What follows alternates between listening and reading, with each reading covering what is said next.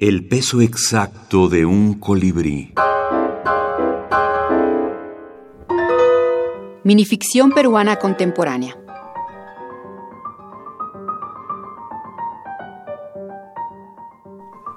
Luis Freire Sarria. Hasta una mosca necesita una oportunidad.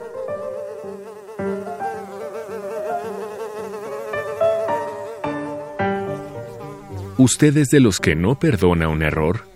Entonces, usted no sabe mandar, dirigir un grupo humano, orientar a un subordinado.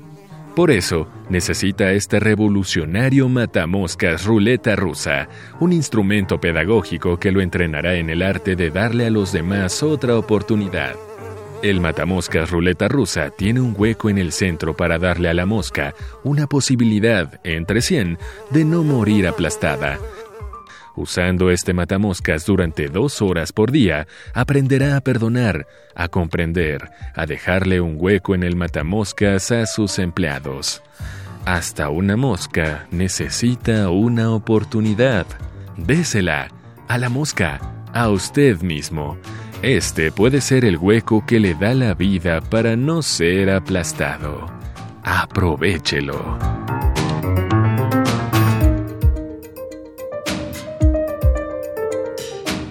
Tomado de Circo de Pulgas, minificción peruana.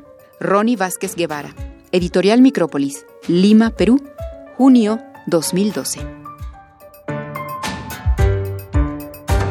Yo pienso que sí nos limita, especialmente en el caso de los autores latinoamericanos y peruanos que siempre buscamos recortar las cosas aún más.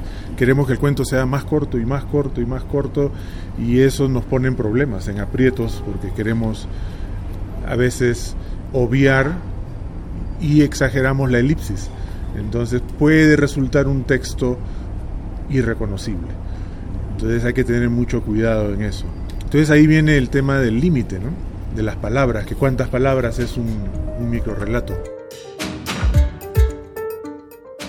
César Clauer, escritor peruano.